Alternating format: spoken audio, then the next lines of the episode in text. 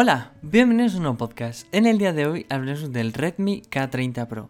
A finales del año pasado, Xiaomi nos presentó los Redmi K30, que llegaban en partida doble con conectividad 4G y 5G, y que más tarde se convertirían en los famosos Poco X2. Unos 3 meses más tarde tenemos la versión más potente, el Redmi K30 Pro con Snapdragon 865 y 5G de serie. Mientras que los Redmi K30 con Snapdragon 730G y 765G debían considerarse una gama media premium. El Redmi K30 Pro es una gama alta por méritos propios. Está disponible en dos sabores, un Redmi K30 Pro normal y un Zoom Edition, con pequeños cambios en su cámara. En común, tienen la cámara frontal motorizada en lugar de las perforaciones de los Redmi K30 normales o como veíamos también en el Xiaomi Mi 10. El primer trimestre de 2020 se está convirtiendo en sinónimo de cámaras perforadas en la pantalla de los nuevos terminales. Lo hemos visto en casi todos los gama altas lanzados hasta ahora, además de en buena parte de la gama media, incluyendo a los anteriores Redmi K30. No sucede lo mismo con el Redmi K30 Pro, que, al igual que la generación anterior, mantiene la cámara frontal motorizada de 20 megapíxeles de resolución. La pantalla de estos Redmi K30 Pro es AMOLED, dimensiones de 6,67 pulgadas, algo que vemos muy normal últimamente en este mercado, y resolución Full HD Plus.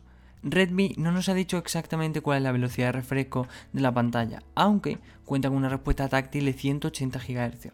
Otra curiosidad es que el móvil cuenta con un sensor de iluminación de 360 grados.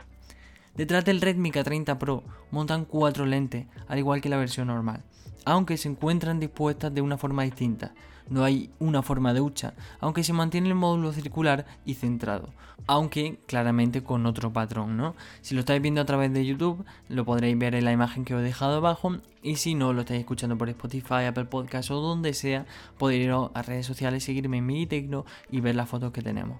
Bien, la lente principal es de 64 megapíxeles y con sensor Sony IMX 686. Hago un pequeño parón para deciros de que últimamente hace yo que sé, a lo mejor 2 o 3 años, tener una cámara de 20 megapíxeles en un móvil, obviamente, era bastante, era ya como decía, madre mía, qué fotos, ¿no? Y ahora vemos como los 64 megapíxeles, 48, 64, se está convirtiendo en la media, ¿no? Lo normal que se utiliza en gama media y en gama alta, no solo los 108 megapíxeles para la gama alta y los 64 para las gamas medias, no. Vemos cómo más o menos se va manejando, 64, 48. Oye, hay teléfonos que siguen optando por menos megapíxeles, pero es que al fin y al cabo no todo cuenta los megapíxeles, ¿no? También cuenta el sensor. Pero bueno, sigamos. Tenemos también otra lente de 13 megapíxeles para un gran angular de 123 grados otra de 2 megapíxeles para hacer los cálculos de profundidad y posiblemente la mayor curiosidad de este Redmi K30 Pro es una lente de 8 megapíxeles macro y telefoto. En la versión de Zoom Edition es de 5 megapíxeles. Capaz de hacer zoom en la foto macro. La foto macro, si lo sabéis, cuando tenéis que hacer una foto retrato, una foto bokeh, como lo queráis llamar, tenéis que mantener una distancia considerable, ¿no? Para que más o menos el procesador pueda desenfocar el fondo bien correctamente, ¿no? Una normalmente suele ser un metro, metro y medio, incluso dos. Pues bien, aquí nos permite hacer zoom para que la fotografía sea a más corta distancia todavía. Bien, esto es algo raro, ¿no? Que se ve en un teléfono así, porque normalmente, como digo, si os metéis en vuestro teléfono y tiene para hacer fotos macro, os lo dirá. Por ejemplo, en el Xiaomi Mi A3 dice mínimo dos metros y medio de distancia para que se haga bien el fondo desenfocado. Porque si no, luego le va a costar más y no va a ser tan desenfocado o no va a hacerlo tan bien, ¿no? Entonces estamos viendo cómo ya no va a ser esos dos metros y medio. Incluso a lo mejor con un metro ya es más que suficiente. Entonces acercar esos fondos, esos tipos de fotografía macro, ¿no? Otra diferencia entre el Redmi K30 Pro y el K30 Pro Zoom Edition es que el último cuenta con OIS, tanto en la lente principal como en la lente de telefoto macro. Redmi apuesta por lo último de Qualcomm para potenciar la versión Pro del Redmi K30. Se trata del Snapdragon 865 con su modem 5G compatible con las redes SA y NSA y además viene acompañado con la última tecnología de RAM LPDDR5 y el almacenamiento UFS 3.1. Menos mal, ¿no? No vemos 2.0 ni 3.0.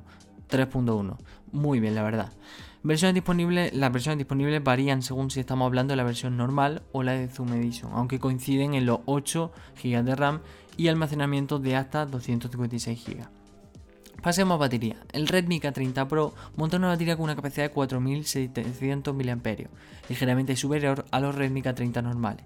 La batería incluye soporte de carga rápida de hasta 33 vatios, aunque en la caja viene una de 18, mediante un cable USB tipo C. Los Redmi K30 Pro y los K30 Pro Zoom han sido presentados en China y por el momento se desconoce si estarán disponibles en otras regiones. El año pasado el Redmi K20 Pro de China se convirtió en el Xiaomi Mi 9T Pro en Europa, así que técnicamente podría convertirse en un Xiaomi Mi 10T Pro. Hacemos un pequeño parón porque esta gama de Xiaomi Mi 9, Mi 9C, Mi 9 Lite, Mi 9T, Mi 9T Pro, tantos Mi 9, ¿no? Se ha convertido, por ejemplo, aquí en España en una marca, o sea, en una gama muy comprada, muy, la verdad, adquirida, por así decirlo.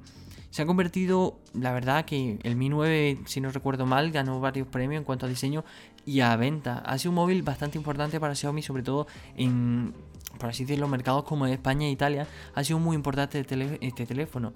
Entonces lanzar, por así decirlo, la siguiente versión, ¿no? Lo que sería, por así, por, suponiendo, ¿no? Un Xiaomi Mi 10T Pro debería seguir siendo un superventa, ¿no? Con estas características que vemos lo indica todo. Aunque claro, ahora diremos el precio que bueno, bastante normales, ¿no? Ligeramente superiores, un poquito más de lo que estamos acostumbrados, pero bueno, Xiaomi ya lo dijo, ¿no? Aumentaría los precios. Pero bueno, en China está disponible en cuatro colores, azul, morado, gris y blanco. Estos son sus precios. Bien, pasemos. El Redmi K30 Pro normal, 6 y 128, 391 euros. Todo lo que os voy a decir es de yuan a, euros, ¿no? Entonces, como debemos saber, siempre en España se le aplica el IVA, se le aplican distintos impuestos, entonces esto será superior, ¿no? De estos 391, pues pueden ser unos 410, 420. Pero bueno, la versión Pro 8 y 128, 443 euros. 8 y 256, 482. Si pasamos a la versión Pro Zoom Edition, 8 y 128, 495. Y la versión con más de RAM y más de almacenamiento dentro de la Pro Zoom Edition, que serían 8 y 256 GB de almacenamiento, llegaría al cambio hasta unos 521 euros. Obviamente esto sería más llegando a mercados como esta, Italia o España, ¿no? Entonces vemos cómo son ligeramente superiores si los comparamos ahora mismo con los precios que tiene el Mi 9, el Mi 9T, bueno, en este caso el Mi 9T Pro, que tiene en, torno a las 400, más o menos, depende si lo pilláis en oferta, si lo pilláis en precio oficial, depende mucho, ¿no? Pero en torno a los 400, 350 euros es lo que el precio que tiene. Y vemos cómo han aumentado ligeramente, pero es algo normal, ¿no? La verdad, este móvil tiene características mejores que el Mi 9T Pro, cuenta con Oye, la verdad, esto sí que me encanta. Cuenta con almacenamiento UFS 3.1. Esto es, la verdad, que le da un punto muy a favor. Último Snapdragon, compatible con 5G, bastante memoria RAM, buenas cámaras. No tenemos esa disposición, la verdad que para mí muy fea que tenía el Redmi K30 normal. Pero bueno, oye, ha pasado, ha dado ese update, ¿no? Al Mi 9T Pro y esperemos que, que sea sea suficiente para los usuarios. Pero bueno, este es el teléfono, el, si lo está viendo en YouTube, eh, ahí tenéis el diseño, para mí bastante bonito, la verdad me gusta.